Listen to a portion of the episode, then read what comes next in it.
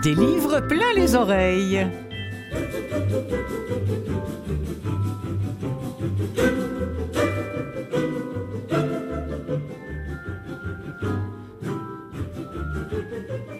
Salut, salut tout le monde, Clotilde Sey au micro de Canalem et de cette émission des livres plein les oreilles qui ne se consacre qu'aux livres audio, vous le savez. Tout de suite, un petit coucou euh, aux auditeurs qui, euh, qui écoutent cette émission-là via Canalem ou encore via CKVL qui a la gentillesse de la relayer ou encore qui nous écoutent en podcast sur le net ou même, pourquoi pas, à la télévision.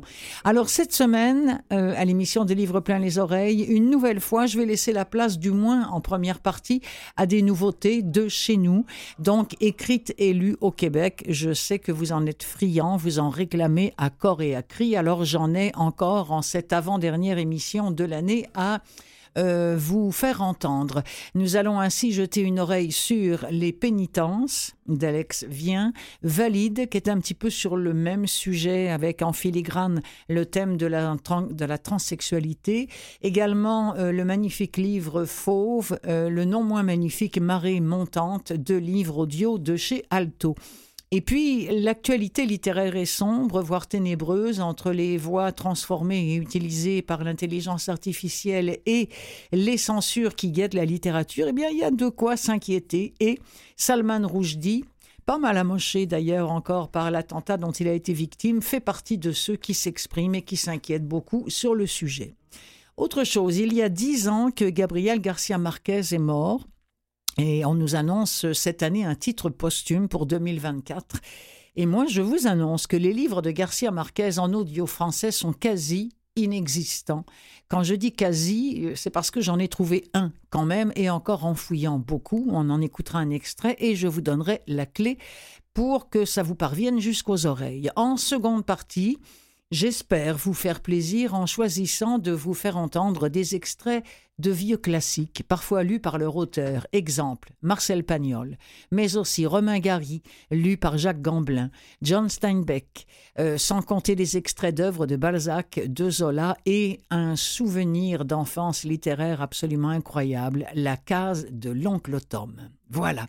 Pour commencer, une coproduction entre le studio Bulldog et la maison d'édition du Cheval Doux, ou doute, Les pénitences d'Axel Vien, livre pas facile, livre bouleversant. Vous allez d'ailleurs l'entendre quand je dis que c'est pas facile. C'est assez cru, merci.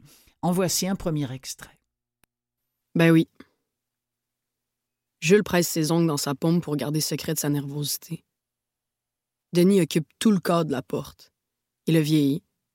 Ses joues et son cou fripé sont couverts d'une repousse de poils blancs. Mais dix ans, c'est pas assez long pour ne plus reconnaître son père. C'est une joke? Tu vas me chanter une tune, me donner une coupe de ballons, puis tu vas décalisser? Ah ben tabarnak, j'oublie les ballons. Avec une météo comme celle-là, normalement, les gens referment la porte le plus vite possible. Mais Denis demeure immobile dans l'entrée, insensible au froid dans son t-shirt. Il révèle aucune agitation, alors que Jules cache moins bien la sienne. Son père est encore plus imposant que dans ses souvenirs. Je te dérange-tu? Ben non, c'est un honneur. La morve coule sur les lèvres de Jules et ses orteils sont de plus en plus raides au bout de ses bottes. C'est correct, je décalisse.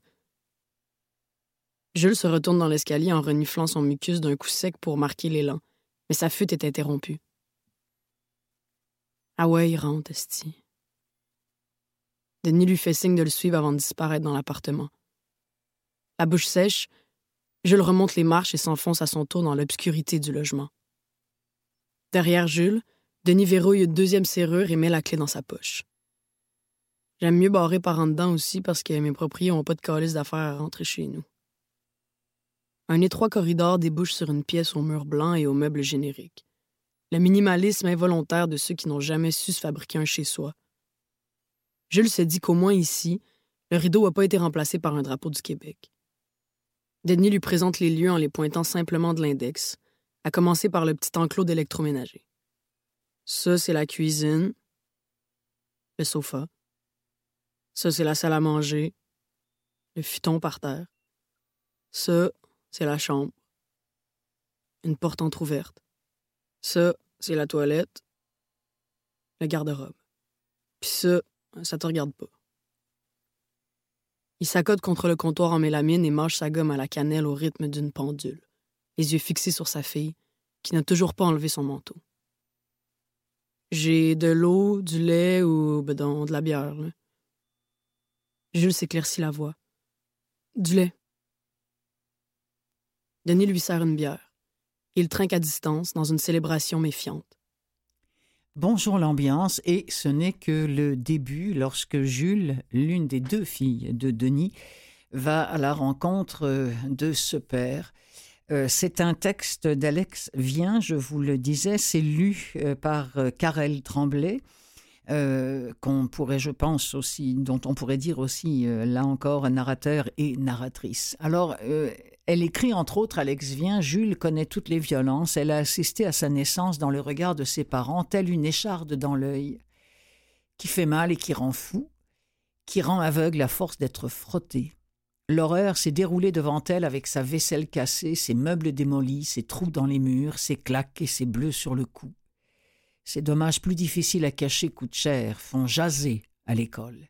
La violence s'est déshabillée dans la chambre de Jules. Alors oui, c'est un livre avec euh, des mots qui font mal, avec des mots crus qui ressemblent à la vie de Jules, cette euh, fille, cette, euh, cet homme, ce garçon devenu fille. Alex Vien est un auteur triste qui, comme le dit très bien d'ailleurs Anne-Frédéric Hébert-Dolbeck dans Le Devoir, offre un huis clos oppressant, complètement anxiogène. Rien que le premier extrait, ça, ça nous en donne une très bonne idée. Quelle belle lecture d'ailleurs que celle de Karel Tremblay. Père et fille vont aller jusqu'à s'échanger des menaces à mots couverts, des paroles acerbes. Ils tournent le fer dans de vieilles plaies qui n'ont pas eu le loisir de se cicatriser. Ils occupent en alternance les rôles de victime et de bourreau, et on parle là d'un crescendo furieux où la colère et la douleur prennent le dessus sur la raison. On va retrouver ces deux-là, c'est la suite de leur retrouvailles. Et ben, écoutez bien. Y a-t-il un problème? Non, non. Elle boit une bonne lampée pour en finir avec l'hésitation. Les bulles pétillent contre son palais. Elle les laisse fondre avant de faire descendre la gorgée sur son estomac vide. À cette heure-là, d'habitude, Jules serait chez elle, en pyjama, en train de se préparer à souper. Cette seule pensée la rend anxieuse. So, what's up, Doc? Jules prend une grande inspiration. Ouais, ben, on va faire ce short. Je suis venu de porter ça. Elle plonge sa main dans son sac à dos en cuirette, entre les factures, les rouges à lèvres sans capuchon, les scènes noires croûtées, les brochures de pièces de théâtre en lambeaux, mouillées par la neige puis séchées en pain, pour finalement trouver une petite boîte qu'elle dépose sur le comptoir. Mission accomplie, elle peut maintenant partir. Denis accueille la livraison avec un sourire froissé. Je le reconnais cette heure-là. C'est celui qu'elle-même grimace quand il lui faut payer au restaurant pour un repas qui goûtait le cul. Ça s'était-tu perdu dans mal? Jules serre les mâchoires. En attendant que sa mère lui remette la boîte, elle s'était forcée à ignorer les appels insistants de son père. Check, tu les as à cette heure. Ça fait des mois que tu me harcèles, que tu me laisses des messages passer minuit puis que tu m'envoies chier. Je suis désolée, c'est pas ma faute à moi, c'était juste long. Je suis venue te les porter dès que j'ai pu. C'est-tu beau? Une lueur de moquerie brille dans le regard de Denis. Je suis supposé te dire merci? Tu devais me les donner il y a longtemps, tabarnak. Jules hausse les épaules puis dépose la canette sur la mélamine. Elle en a assez vu. Bon, ben, c'est ça qui est ça. J'espère que t'es content, là. Moi, j'ai plus rien à faire ici. Finis ta bière, puis après ça, tu pourras décoller. La voix de Denis a changé de couleur. Et c'est rouge comme un feu dans une poubelle. Assis-toi, Esti. Denis lui montre, au milieu de la pièce, le sofa au faux cuir émietté par l'habitude. Il y a trois pattes de métal et une patte de fortune, échafaudées sur deux briques qui ont rayé le plancher. Les bras se sont affaissés à force d'être utilisés comme des sièges. Jules préférerait rester debout, même si ses pieds sont humides dans ses grosses bottes lousses. En la voyant hésiter, Denis s'apprête à lui répéter de s'asseoir, Esti, Sauf qu'elle se pose enfin sur le divan. Elle s'enseignait la promesse qu'elle s'était faite de ne pas prolonger sa visite. Là, j'ai pas grand-chose. Il y a de la sauce à spag, du pain, du fromage de couleurs. Tu, veux-tu des nouilles? Des sons montent dans la gorge de Jules. Mais il s'enfarge, se pile dessus, étouffe et meurt dans une petite hécatombe entre l'œsophage et la luette. Il n'y a qu'un seul survivant. Non. Denis crache sa gomme dans la poubelle. Qu'est-ce que à cette heure? Je vais pas rester à manger quand même. C'est terrible parce que oui, c'est cru, c'est dur, c'est douloureux, puis en même temps, il y a des, images vraiment magnifiques sur le plan littéraire. Je vous rappelle le titre du livre Les pénitences d'Alex Vien, narratrice Karel Tremblay, une coproduction Cheval Doux et euh, Studio Bulldog, et euh, ce sera euh, disponible, en fait, ce l'est déjà depuis, je pense, à peu près le 20 mai dernier. Alors, ruez-vous sur ce bouquin pour découvrir encore une fois une, une jeune plume québécoise euh, absolument magnifique. Et ça, c'est un livre qui nous amène irrémédiablement vers un autre édité chez XYZ, un livre de Chris Bergeron lu par Pascal Drévillon. Ça s'appelle Valide. Euh, la présentation du, livre audio euh, se fait comme suit. D'abord, ceci est une mutinerie. Et si notre mutinerie doit réussir, il faut que je nomme bien les choses, sans détour. Sans ça, tu ne dérogeras pas à tes certitudes. Alors voilà, je suis trans comme dans transgression. J'ai cassé les genres, je me soustrais te au code. Je suis trans, comme dans translation. J'ai fait glisser les éléments qui constituent ma personne d'un état vers un autre. Ma géométrie a été variable. Je suis trans, comme dans transmutation. Ma vie est une alchimie. Je fais de l'or avec du plomb. Je suis trans. Comme dans transport amoureux, j'ai connu toutes les ardeurs, celles des femmes, celles des hommes et celles des cieleux qui ont quitté le bal des binarités. Je suis trans comme dans transi, par la, peur, par l'amour, par la solitude. Je suis trans comme dans transhumance. J'ai changé de troupeau et de pâturage. J'étais un mouton, j'ai tenté d'être une brebis, mais en vain. Je comprends aujourd'hui que je suis une louve parce que je suis trans, comme dans transgenre, et ce soir, je suis une révolution. Voici un extrait de Valide de Chris Bergeron tel que lu par Pascal Drevillon. Selon la légende familiale, elle donna un coup de coude à ma mère. Il est pas mal, non? On dirait un cow-boy. Mon père, jeune adulte, n'était plus l'enfant chétif et souffreteux ayant du mal à se faire des amis à l'école que se plut à me décrire ma grand-mère paternelle. À force de push-up, de pull-up, de chin-up, il était devenu fort. Il était devenu beau aussi. Il le savait. Mon père aimait son corps, il aimait l'entretenir. Son idéal masculin a toujours été James Bond, type Lazenby davantage que Connery. Mon père aimait danser devant le miroir. Il aimait rouler en Camaro. Il aimait pas le rock'n'roll. C'était pas son truc. Trop lent. Son éveil musical est venu tardivement avec le rhythm and blues et surtout avec le funk, puis le disco sur les pistes de danse de Montréal, de New York ou d'Agadir. Il faisait le pain, se pavanait, cherchait son reflet dans les yeux des filles, dont, éventuellement, ceux de ma mère. En 1972, on dansait encore sur Sex Machine, qui continuait à faire se trémousser les jeunes filles de bonne famille des deux côtés de l'Atlantique. Je dois donc en quelque sorte mon existence à James Brown. Les musiques noires américaines étaient le défouloir, l'échappatoire de cet homme ayant passé toute sa vie à essayer de s'éloigner du Québec, comme un élastique. Il a d'abord fui par la musique, puis par le voyage, et éventuellement par ses mariages successifs, puis, trop souvent à mon goût, par les maîtresses. Son père à lui venait de la Gaspésie et était le onzième fils d'une fratrie de douze, né en un temps où, dans les familles québécoises, il était bien vu de faire don à l'église d'un ou deux enfants. Mon grand-père, Laurentien Grimard, a failli être de ceux-là. Il étudiait au séminaire quand il rencontra sa future. Ma grand-mère paternelle, une intellectuelle façon court classique, lui démontra que les voies du Seigneur ne sont pas si impénétrables que ça. Ma grand-mère Daniela avait beaucoup lu. Ça l'empêchait pas d'être une aventurière. Mon père tenait ça d'elle.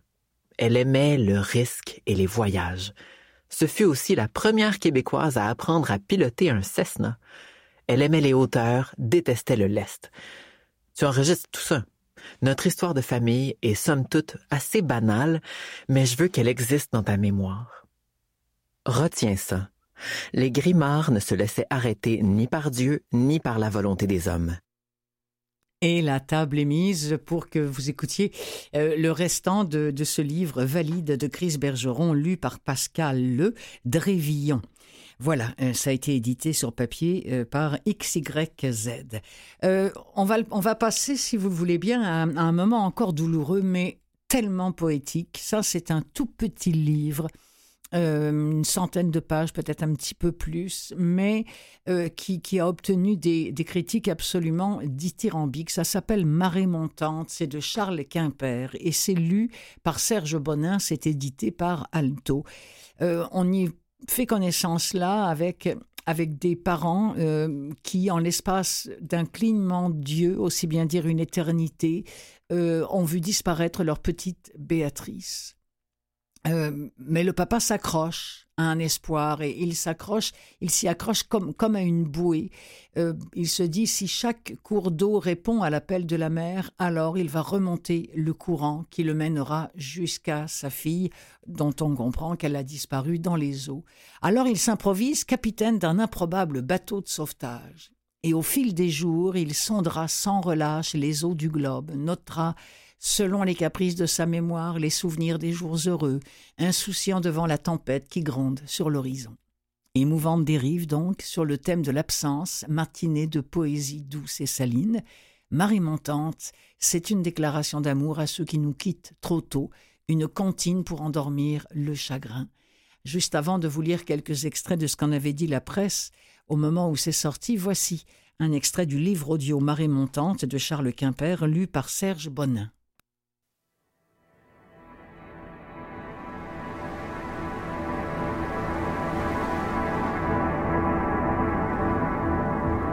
J'ai pris la mer par un jour de juin sur un bateau qui n'avait jamais vu le large en n'emportant que l'essentiel. Quelques kilos de vivres secs, ta petite boîte rose, un jeu de bataille navale et l'écho sans fin des jours passés avec toi. Dans ta petite boîte rose, j'ai rangé ta collection de pierres de lune. Bien qu'il ne paie pas de mine, mon nouveau voilier est le meilleur ami que j'ai jamais eu. Avec lui, je sillonne les eaux du globe en quête d'indices, de signes, de parcelles de toi. Je m'accroche à ton nom, comme un désespéré, un dépossédé. J'inspecte les sons qui sortent de ma bouche, dans le silence des nuits sans étoiles. Je tourne ce nom dans tous les sens, je le prononce tout doucement, comme on récite une prière, un poème. Ou alors je le crache, comme une menace. Peu importe le ton ou les inflexions que j'emploie, ton nom demeure toujours le même. Il se termine invariablement sur la même note qui traîne dans la noirceur comme la rumeur d'un spectre. Béatrice. C'est le nom que ta mère et moi avions choisi pour toi. Ma voix ne cesse jamais de me surprendre. Elle a changé. Elle ne m'appartient plus désormais. Ce n'est même plus ma voix, c'est un sifflement, un grincement, la voix d'un corbeau ou d'un criquet, ou alors le son d'un banjo désaccordé. Je n'arrive pas à me décider. À l'aide de la lame de mon canif, je taille une encoche sur le mât de mon bateau. Encore une journée passée sans toi. L'eau recouvre tout, et chacune de mes journées est marquée par le rythme des flots, tantôt rageurs, tantôt indolents ou tristes. À mesure que le temps passe, je sens le ventre de l'océan se gonfler d'électricité. Je le sens qui gronde quelque part bien en dessous de la surface. Et comme tout bon marin qui sait en reconnaître les signes, je me prépare pour la tempête qui vient. Yo-ho! C'est rempli de tendresse et de douceur, une œuvre qui nous habite, a déclaré Vincent Gratton à l'émission euh, de Marina Orsini à Radio-Canada. Euh, au téléjournal de Radio-Canada aussi, euh, Claudia La Rochelle a déclaré c'est une ode très poétique à l'amour que l'on a pour nos enfants et à ceux qui disparaissent trop vite. L'écriture est d'une puissante et d'une puissance étonnante. Voilà au sujet de ce livre que je viens de vous présenter, Marée montante, qui existe maintenant en audio, édité par Alto. C'est signé Charles Quimper et lu par Serge Bonin.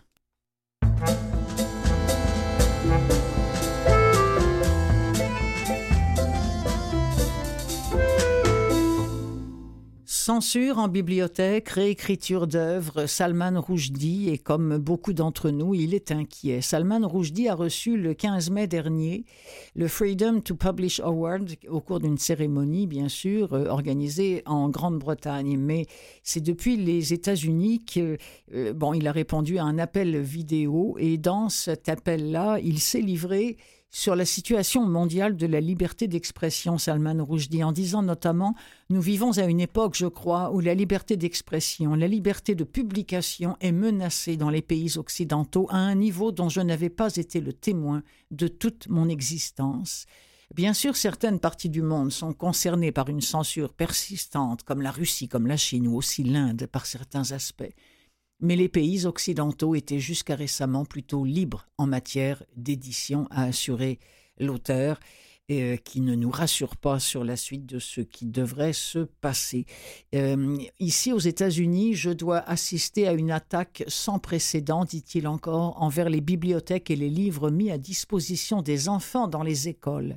Une attaque envers les bibliothèques elles-mêmes. C'est particulièrement inquiétant et nous devons y prêter attention et nous y opposer très fermement. J'avais envie de vous faire entendre l'avis de Salman Rushdie, euh, dorénavant aveugle d'un œil hein, et qui, euh, qui souffre encore de, de, toute la partie droite du corps depuis qu'il a euh, été victime d'un attentat au couteau il y a maintenant presque un an de cela.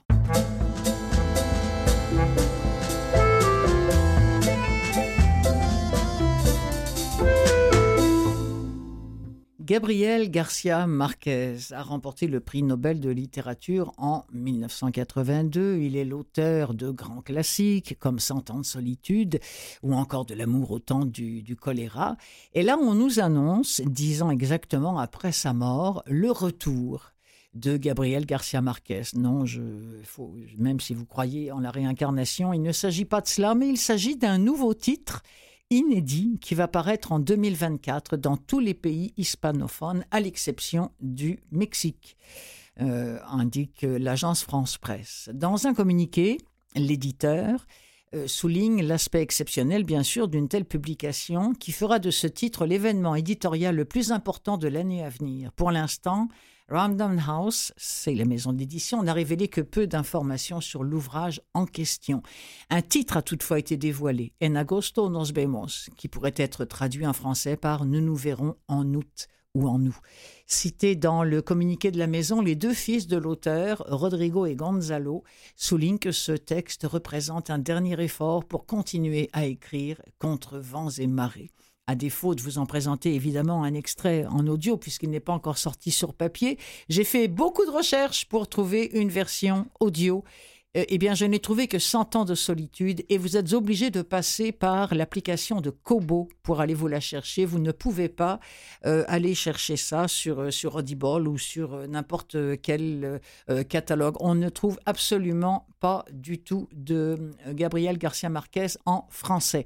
ce qui ne veut pas dire qu'on n'en trouve pas, on en trouve, mais il va falloir peut-être être parfaitement trilingue, espagnol, anglais pour les lire, et même en allemand, il y en a, ou même en danois mais de français, que nenni, je n'ai rien trouvé, sauf sur Kobo, qui nous offre cette magnifique version signée euh, François Berlin, qui est, un, qui est un comédien français remarquable et qui a tout à fait la voix, le ton, l'intention euh, pour nous lire Cent ans de solitude de Gabriel Garcia Marquez, dont voici un extrait. Bien des années plus tard, face au peloton d'exécution, le colonel Aureliano Buendia devait se rappeler ce lointain après-midi au cours duquel son père l'emmena faire connaissance avec la glace. Macondo était alors un village d'une vingtaine de maisons anglaises et en roseau, construites au bord d'une rivière dont les eaux diaphanes roulaient sur un lit de pierre polie, blanche, énorme comme des œufs préhistoriques. Le monde était si récent que beaucoup de choses n'avaient pas encore de nom, et pour les mentionner, il fallait les montrer du doigt. Tous les ans, au mois de mars, une famille de gitans déguenillés plantait sa tente près du village et dans un grand tintamarre de fifres et de tambourins faisait part des nouvelles inventions. Ils commencèrent par apporter l'aimant. Un gros gitan à la barbe broussailleuse et aux mains de moineaux qui répondait au nom de Melchiadès fit en public une truculente démonstration de ce que lui-même appelait la huitième merveille des savants alchimistes de Macédoine. Il passa de maison en maison, traînant après lui deux lingots de métal, et tout le monde fut saisi de terreur à voir les chaudrons, les poêles, les tenailles et les chaufferettes tomber tout seuls de la place où ils étaient. Le bois craquait à cause des clous et des vis qui essayaient désespérément de s'en arracher, et même les objets perdus depuis longtemps apparaissaient là où on les avait le plus cherchés, et se traînaient en débandade turbulente derrière les fers magiques de Melchiadès. Les choses ont une vie bien à elles, clamait le gitan avec un accent guttural. Il faut réveiller leur âme, toute la question est là. José Arcadio Buendia, dont l'imagination audacieuse allait toujours plus loin que le génie même de la nature, quand ce n'était pas plus loin que les miracles et la magie, pensa qu'il était possible de se servir de cette invention inutile pour extraire l'or des entrailles de la terre.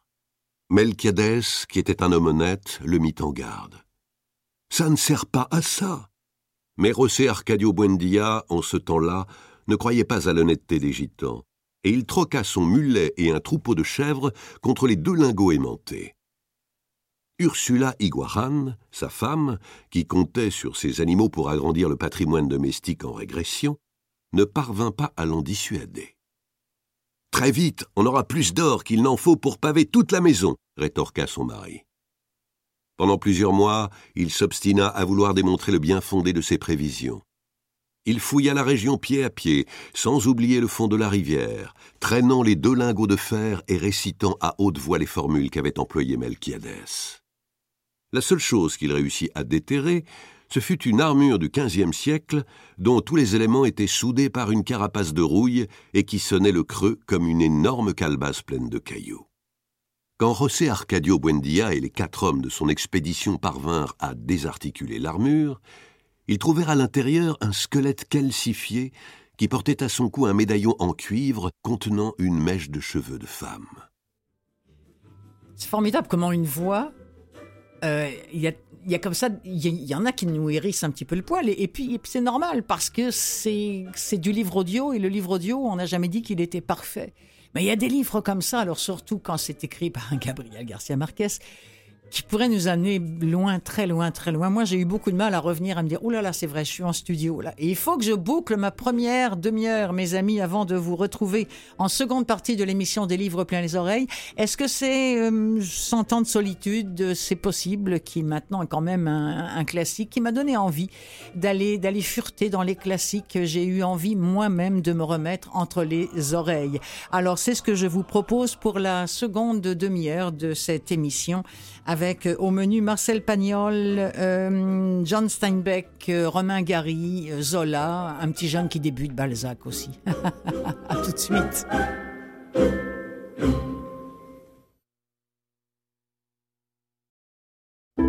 Des livres pleins les oreilles, seconde partie.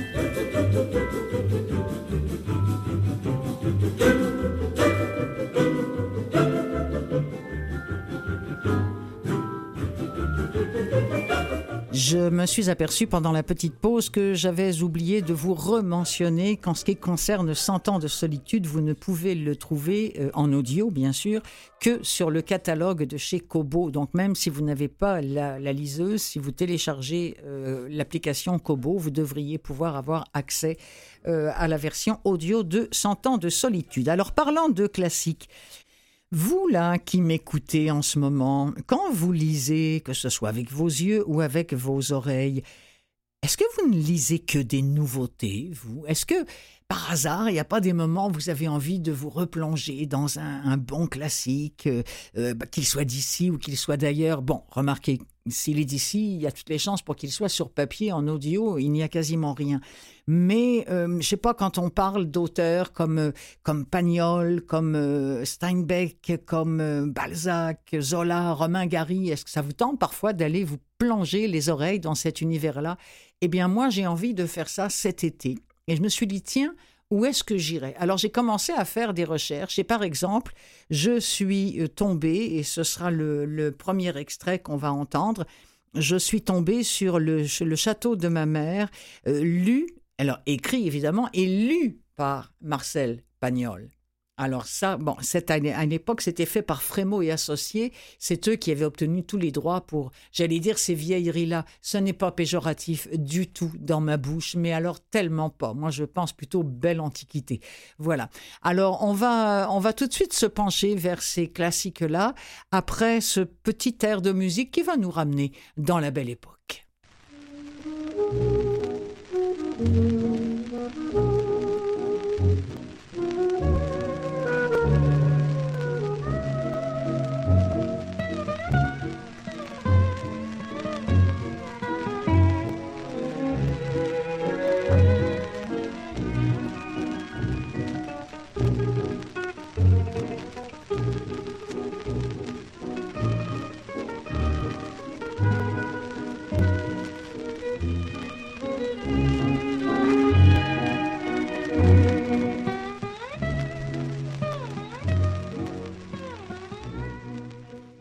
Alors, le château de ma mère de Marcel Pagnol, euh, la, librairie sonore de Frémaux et Associés en partenariat avec France Inter et en accord avec les éditions de La Treille et la succession de Marcel Pagnol, ça a besoin, ça a pris vraiment beaucoup de signatures.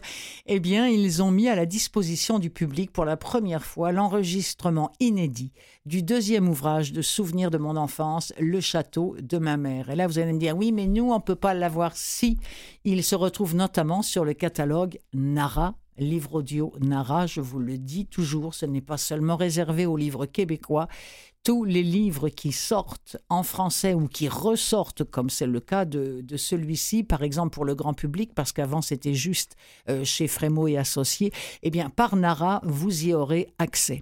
Voilà. Alors, ah, ce livre, hein, qui est un livre sur l'amitié enfantine, vous vous souvenez peut-être, vous avez peut-être vu les images, vous l'avez lu simplement de vos yeux, là vous allez pouvoir l'entendre de vos oreilles, ce matin de chasse dans les collines, alors que Marcel rencontre un petit paysan. Euh, un an après la gloire de mon père, Marcel Pagnol pensait conclure ses souvenirs d'enfance avec ce château de ma mère. Quand est-ce que ça a été écrit? En 1958.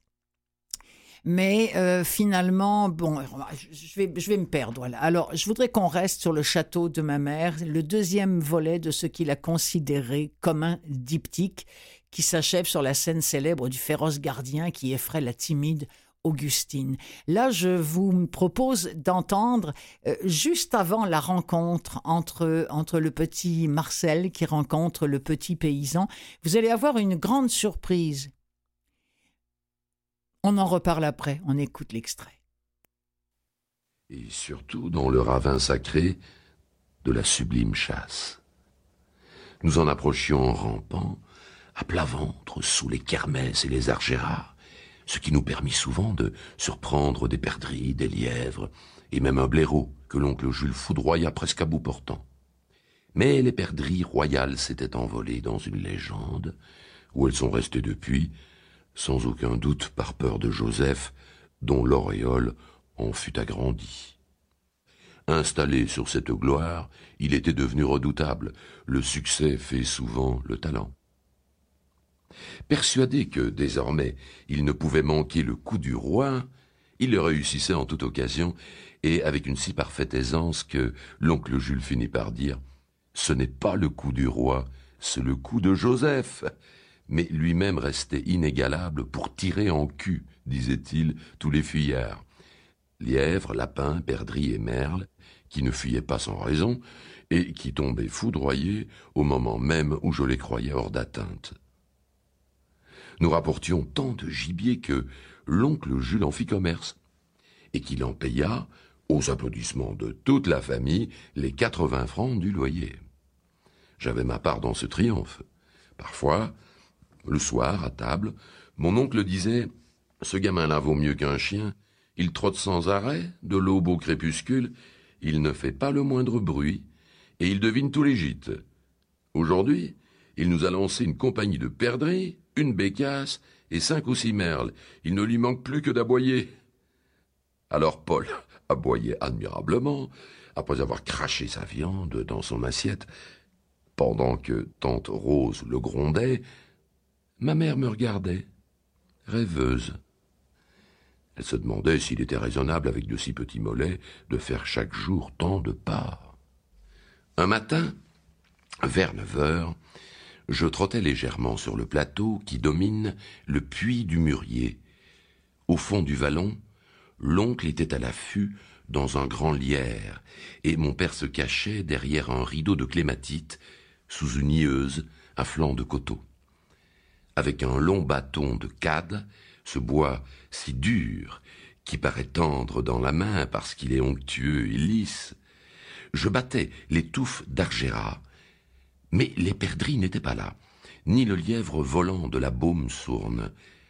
Cependant, je faisais consciencieusement mon métier de chien lorsque je remarquai, au bord de la barre, une sorte de stèle, faite de cinq ou six grosses pierres entassées par la main de l'homme.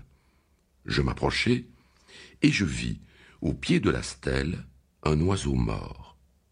Son cou était serré entre deux arceaux de laiton d'un piège à ressort. L'oiseau était plus gros qu'une grive, il avait un joli plumet sur la tête.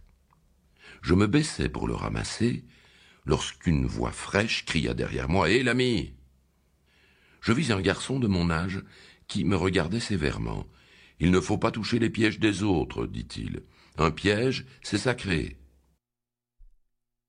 Ah. Et oui. Alors, la surprise, c'est parce que j'imagine que comme moi, qui dit Marcel le Pagnol, dit l'accent de Marseille. Eh ben non.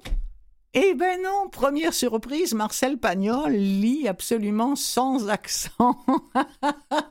et mais, par contre, il lit tellement bien. Alors ça, c'est le deuxième constat, c'est une magnifique lecture. Et troisième constat, quelle voix, quelle voix de lecteur. Vraiment, c'est... ah, j'adore ça, mais pas d'accent de Provence. Et moi, en tout cas, j'ai été un petit peu déçu quand j'ai découvert que euh, c'est un, bon, un, extrait sympathique que j'allais vous faire entendre, lu par lui-même. C'est quand même une rareté, mais malheureusement, sans l'accent de Marseille. Bon, allez, on change de décor, on change de continent avec les raisins de la colère, un autre grand classique euh, signé John Steinbeck, c'est lu ici par Pierre-François Garel. Ça a été euh, édité euh, en audio, en fait c'est une réédition audio par Gallimard, la, la, collection Écoutez lire. vous connaissez peut-être l'histoire, si vous ne la connaissez pas, je vous la résume assez rapidement. On est au cœur de l'Oklahoma, dans les années 1930. Euh, et malheureusement, les petits exploitants agricoles euh, à cette époque se font racheter de force leurs terres et se retrouvent complètement aux abois. Mais là, un miracle se produit. L'appel de la Californie retentit. Et la Californie, ça veut dire, quand on est exploitant agricole, les fruits à cueillir, le coton à, récolter et évidemment son grand besoin de main-d'œuvre. Alors toute la famille Jode se serrent dans un pick-up pour atteindre cet Eldorado avec le rêve d'y faire fortune. Ils empruntent évidemment la route 66, légendaire, mais rapidement l'argent manque, les grands-parents tombent malades, le véhicule les lâche, et lorsqu'enfin ils arrivent, ils déchantent parce que le travail manque et ils sont des milliers à en chercher. Alors évidemment, la fin les tenaille. Il n'y a que la mère qui, qui, tient bon et qui pousse les siens à garder espoir. Mais est-ce seulement possible? Alors voilà le, thème général de, euh, des raisins de la colère, euh, lu là en audio par Pierre-François Garel euh, dans un extrait venteux, extrêmement venteux. Le vent forcit la croûte se brisa et la poussière s'éleva des champs en volutes grisâtres, en fumée indolente. Le maïs se débattait en claquant contre le vent, la poussière la plus fine ne retombait plus au sol, elle se dissipait dans le ciel qui s'assombrissait sans cesse. Le vent forci encore se glissa sous les pierres et emporta les brins de paille, les feuilles mortes et même de petites mottes de terre, inscrivant son passage dans les champs qu'il traversait. L'air et le ciel s'assombrissaient, le soleil brillait rouge et l'air piquait et brûlait.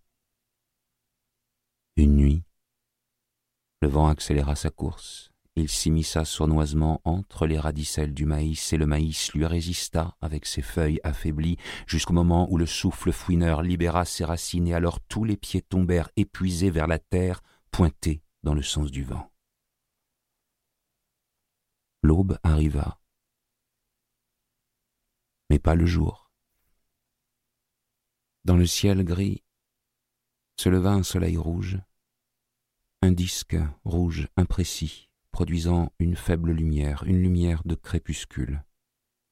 Et le jour avançant, le crépuscule redevint ténèbres. Et le vent continuait à geindre et à vagir au-dessus du maïs abattu. Les hommes et les femmes restaient blottis dans leurs maisons.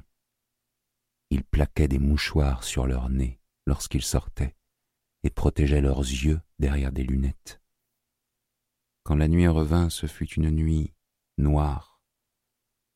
Les étoiles, incapables de transpercer la poussière, ne tombaient pas jusqu'à la terre, et la lumière des fenêtres n'éclairait pas plus loin que le bout des cours. La poussière était à présent mélangée avec l'air en part égale, émulsion d'air et de poussière. Les maisons étaient bouclées, portes et fenêtres calfeutrées, mais la poussière pénétrait malgré tout si fine qu'on ne la voyait même pas dans l'air, et elle se déposait tel un pollen sur les tables et sur les chaises, dans les assiettes. On se brossait les épaules pour s'en débarrasser. Elle s'accumulait, en minces lignes sous les portes. Au milieu de cette nuit-là, le vent passa et fut remplacé sur la terre par le silence. L'air gorgé de poussière étouffait les bruits mieux encore que ne l'aurait fait un brouillard. Dans leur lit, les gens entendirent le vent s'arrêter. Ils se réveillèrent lorsque sa cavalcade cessa. Ils restèrent couchés sans bruit et écoutèrent le calme profond. Et puis les coqs chantèrent et leur voix était étouffée et les gens se tournaient et se retournaient dans leur lit et désiraient le matin. Ils savaient qu'il faudrait du temps pour que la poussière se disperse. Il flottait ce matin-là une brume de poussière et le soleil était aussi rouge qu'un sang jeune et riche j'ai l'impression d'avaler de la poussière au moment où je vous parle, là tellement je me suis laissé imprégner non seulement par le vent et par la poussière des raisins de la colère de Steinbeck, mais par cette voix euh, hypnotisante, c'est le moins qu'on puisse dire, de Pierre-François euh, Garel. Oh, attention, chef-d'œuvre. Ça, alors, ça, c'est un livre que j'ai tellement aimé. Euh, Romain Gary, bon, j'adore. ça, c'est sûrement un de, de ses moins connus. C'est le livre qui s'appelle Gros câlin. Est-ce que vous savez ce que c'est que Gros câlin? Gros câlin, c'est un python dans, dans ce livre-là. Je vous explique. Gros câlin, euh, d'abord, c'est un livre qui est paru euh, en 1974, qui met en scène un employé de bureau qui, à défaut de trouver l'amour chez ses contemporains, donc c'est un type qui est vraiment seul dans la vie, un pauvre mec complètement seul, il s'éprend d'un python. Alors évidemment, c'est une, fable euh, très émouvante sur la solitude de l'homme moderne et euh, un certain Émile Ajar, puisque Romain Gary, Émile Ajar, euh, on, apprendra plus tard que c'est la, la, même personne. Mais c'est vraiment une histoire complètement loufoque de ce monsieur cousin et de son Python, qui est raconté avec un humour et une tendresse par Jacques Gamblin. Jacques Gamblin, moi, c'est un comédien. Si vous ne le connaissez pas, allez vite voir à quoi il ressemble. Je suis sûr que vous allez vous dire Ah, mais oui, je l'ai vu dans tel film ou dans tel film. J'adore son élocution, j'adore sa façon de prononcer les mots, j'adore sa façon simplement de lire et surtout, euh, lorsque Gros Câlin est, comme le Python, hein, un bouquin audio capable de vous étreindre comme ça pendant eh bien, à peu près 6 heures et 14 minutes parce que c'est la durée du bouquin. Alors, Romain Gary, l'ambiance de Gros Câlin avec ce Python, c'est lu par Jacques Gamblin. Ah, arrêtez tout. Tiens, écoutez ça. Je n'ai pas compris et j'en fus impressionné je suis toujours impressionné par l'incompréhensible, car cela cache peut-être quelque chose qui nous est favorable. C'est rationnel chez moi. J'en conclus sans autre forme de procès de Jeanne d'Arc, je dis cela par souci de francophonie et pour donner les révérences nécessaires, que je suis maintenant dans le vif du sujet car il est incontestable que les pitons tombent dans la catégorie des mal-aimés. Je commence par la nature, dans ce qu'elle a de plus exigeant, la question alimentaire. On remarquera que je ne cherche pas du tout à passer sous silence le plus pénible. Les pitons ne se nourrissent pas seulement de chair fraîche, ils se nourrissent de chair vivante. C'est comme ça. Lorsque j'ai ramené Gros Câlin d'Afrique, à la suite d'un voyage organisé dont j'aurai un mot à dire, je me suis rendu au muséum. J'avais éprouvé pour ce python une amitié immédiate, un élan chaud et spontané, une sorte de mutualité. Dès que je l'ai vu exhibé par un noir devant l'hôtel tout compris, mais je ne connaissais rien des conditions de vie qui étaient exigées de lui, en dehors de moi-même. Or je tenais à les assumer. Le vétérinaire me dit, avec un bel accent du midi, les pitons, en captivité, se nourrissent uniquement de proies vivantes. Des souris, des cochons d'Inde, ou même un petit lapin de temps en temps, ça fait du bien. Il souriait par sympathie. Ils avalent, ils avalent, c'est intéressant à observer quand la souris est devant et que le python ouvre sa gueule. Vous verrez. J'étais blême d'horreur. C'est ainsi que dès mon retour dans l'agglomération parisienne, je me suis heurté aux problèmes de la nature auxquels je m'étais déjà heurté avant. La tête la première, bien sûr, mais sans y avoir contribué délibérément. J'ai surmonté le premier pas et j'ai acheté une souris blanche, mais celle-ci changea de nature dès que je l'ai sortie de sa boîte dans mon habitat. Elle prit brusquement un aspect personnel important lorsque j'ai senti ses moustaches au creux de ma main. Je vis seul et je l'ai appelée Blondine à cause, justement, de personne. Je vais toujours au plus pressé. Plus je la sentais petite au creux de ma main, et plus elle grandissait, et mon habitat en devint soudain tout occupé. Elle avait des oreilles transparentes, roses, et un minuscule museau tout frais, et ce sont là, chez un homme seul, des choses qui ne trompent pas et qui prennent des proportions à cause de la tendresse et de la féminité. Quand ce n'est pas là, ça ne fait que grandir, ça prend toute la place. Je l'avais achetée en la choisissant blanche et de luxe pour la donner à manger à gros câlin, mais je n'avais pas la force masculine nécessaire. Je suis un faible, je le dis sans me vanter. Je n'ai aucun mérite à ça, je le constate, c'est tout. Il y a même des moments où je me sens si faible qu'il doit y avoir erreur, et comme je ne sais pas ce que j'entends par là, c'est vous dire son étendue. que c'est bon, que c'est bon. Jacques Gamblin lisant Romain Gary, euh, Gros câlin, cette histoire d'amitié entre un, entre un mec perdu tout seul et un python.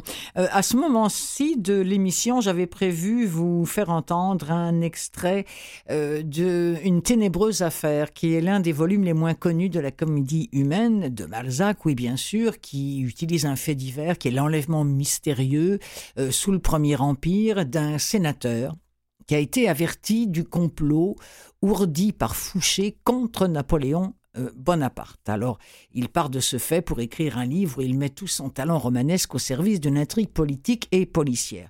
Je dois vous avouer que euh, le, ça a été édité par Telem, ça, j'ai trouvé que malheureusement l'extrait n'était pas n'était pas très significatif, euh, en tout cas à mon goût. On, ne comprenait pas d'où ça partait, tout ça. C'est dommage, mais il n'empêche que ça me permet de vous dire replongez-vous dans l'œuvre de Balzac. C'est quand même hallucinant comment c'est écrit. D'ailleurs, il y en a un qui est bien d'accord avec moi, qui est Émile Zola. Émile Zola disait dans les archives du Figaro en tout cas dans le Figaro, et on a ressorti ça des archives du journal. En 1880, Émile Zola lançait dans nos colonnes un vibrant appel afin d'édifier à Paris une statue en hommage au très grand écrivain de la comédie humaine. Alors de Zola, je vais vous présenter un extrait de Nana, ça a été édité par Sixtrid et c'est lu par Hélène Losser, euh, présenté, tiens, par Émile Zola lui-même. Zola avait écrit le sujet de Nana est celui-ci, toute une société se ruant sur le cul. Une meute derrière une chienne qui n'est pas en chaleur et qui se moque des chiens qui la suivent. Le poème des désirs du mal, le grand levier qui remue le monde. Signé donc Émile Zola, nous sommes au Second Empire. Paris est, pour les favoriser, la fête éternelle. Nana est une courtisane, une courtisane qui en profite absolument. Elle n'a aucune morale. Elle a compris que, que, son corps, que sa personne sont les atouts essentiels de sa réussite. Tout Paris a les yeux, et pas que les yeux, rivés sur elle. Et c'est dans une, totale insouciance qu'elle passe d'un lit à un autre. Elle les ruine joyeusement et eux leur passent tous ces caprices à elle. Et puis, d'ailleurs, euh, il y en a plus d'un qui vont y, laisser leur fortune et leur vie. Mais l'Empire et Nana vont être engloutis, soudain, dans un même destin par la débâcle de 1870, évidemment. La commune ainsi s'achèvera en un naufrage commun, la pourriture d'une courtisane et d'une société révolue. Ça, c'était le neuvième bouquin, si je ne m'abuse, de la série des Rougon-Macquart, et je vous en propose un extrait. Deux jeunes gens parurent à l'orchestre. Ils se tinrent debout, regardant. Que te disais-je, Hector? s'écria le plus âgé, un grand garçon à petite moustache noire. Nous venons trop tôt. Tu aurais bien pu me laisser achever mon cigare. Une ouvreuse passait. Oh, monsieur Fauchery, dit-elle familièrement, ça ne commencera pas avant une demi-heure. Alors pourquoi affiche-t-il pour neuf heures? murmura Hector, dont la longue figure maigre prit un air vexé. Ce matin, Clarisse, qui est de la pièce, m'a encore juré qu'on commençait à huit heures précises. Un instant, ils se turent, levant la tête, fouillant l'ombre des loges. Mais le papier vert dont elles étaient tapissées les assombrissait encore. En bas, sous la galerie, les baignoires s'enfonçaient dans une nuit complète. Aux loges de balcon, il n'y avait qu'une grosse dame, échouée sur le velours de la rampe. À droite et à gauche, entre de hautes colonnes, les avant-scènes restaient vides, drapées de lambrequins à longues franges. La salle blanche et or, relevée de verre tendre, s'effaçait, comme emplie d'une fine poussière par les flammes courtes du grand lustre de cristal. Est-ce que tu as eu ton avant-scène pour Lucie? demanda Hector. Oui, répondit l'autre, mais ça n'a pas été sans peine. Oh, il n'y a pas de danger que Lucie vienne trop tôt, elle. Il étouffa un léger bâillement, puis, après un silence, Tu as de la chance, toi qui n'as pas encore vu de première. La blonde Vénus sera l'événement de l'année. On en parle depuis six mois. Ah, mon cher, une musique, un chien. Bordenave, qui sait son affaire, a gardé ça pour l'exposition. Hector écoutait religieusement. Il posa une question. Et Nana L'étoile nouvelle qui doit jouer Vénus, est-ce que tu la connais Allons bon, ça va recommencer, cria Fauchery en jetant les bras en l'air. Depuis ce matin, on m'assomme avec Nana. J'ai rencontré plus de vingt personnes, et Nana par-ci, et Nana par-là. Est-ce que je sais, moi? Est-ce que je connais toutes les filles de Paris? Nana est une invention de Bordenave. Ça doit être du propre. Et c'est aussi un livre écrit par Émile Zola qui existe maintenant, comme vous l'avez entendu, en audio. La case de l'oncle Automne, ça, quand j'ai lu ça quand j'étais gamine, ça a marqué toute ma jeunesse, mon enfance, en fait toute ma vie, et je ne suis pas la seule, puisque c'est le livre qui a fait basculer l'opinion publique pour l'abolition de l'esclavage aux USA. Euh, ce, ce, tome qui vivait chez Monsieur Shelby, un riche planteur obligé à un moment donné de le vendre. Euh, ce roman est euh, au risque de totalement le le dénaturer, il faut dire que ce n'est pas qu'une simple histoire, que c'est aussi un vibrant plaidoyer contre l'esclavagisme et la condition des hommes de couleur aux États-Unis. Et j'ai lu quelque part qu'il a eu un si profond impact sur l'état d'esprit général vis-à-vis de l'esclavage qu'il fut l'un des principaux facteurs de la montée des tensions qui ont mené à la guerre de sécession. Comme quoi la case de l'oncle Tom de Harriet Beecher Stowe est très important et il est bien interprété par André Nerman, extrait. Son compagnon, M. Shelby, avait au contraire toute l'apparence d'un gentleman. La scène se passait chez lui. L'arrangement et la tenue de la maison indiquaient une condition aisée et même opulente. Ainsi que nous l'avons déjà dit, la discussion était vive entre ces deux hommes. Voilà comment j'entends arranger l'affaire, disait M. Shelby. De cette façon-là, je ne puis pas, Monsieur Shelby, je ne puis pas, reprenait l'autre, en élevant un verre de vin entre ses yeux et la lumière. Cependant, allez, Tom est un rare sujet. Sur ma parole, il vaudrait cette somme par toute la terre, un homme rangé, honnête, capable, et qui fait marcher ma ferme comme une horloge. Honnête. Vous voulez dire autant qu'un nègre peut l'être, reprit Allais, en se servant un verre d'eau de vie. Non, je veux dire réellement honnête, rangé, sensible et pieux. Il doit sa religion à une mission ambulante qui passait il y a quatre ans par ici. Je crois sa religion vraie. Je lui ai confié depuis tout ce que j'ai, argent, maison, chevaux. Je le laisse aller et venir dans le pays. Toujours et partout, je l'ai trouvé exact et fidèle. Il y a des gens, fit aller avec un geste naïf, qui ne croient pas que les nègres soient véritablement religieux. Pour moi, je le crois. Dans un des derniers lots que j'ai eus à Orléans, je suis tombé sur un individu, une bonne rencontre, si doux, si paisible. C'était un plaisir de l'entendre prier. Il m'a rapporté une somme assez ronde. Je l'achetais bon marché d'un homme qui était obligé de vendre. J'ai réalisé avec lui six cents dollars. Oui, j'estime que la religion est une bonne chose dans un nègre, euh, quand l'article n'est pas falsifié. Comment ils vont faire pour enlever le mot nègre de la case de l'oncle Tom? C'est une bonne question, hein, quand même. Alors voilà, c'est avec ce livre euh, tellement important euh, que je vous laisse pour cette semaine avec euh, tous ces classiques que je l'espère qui vous ont bercé les, les, oreilles. Je vous remercie d'avoir été là une nouvelle fois.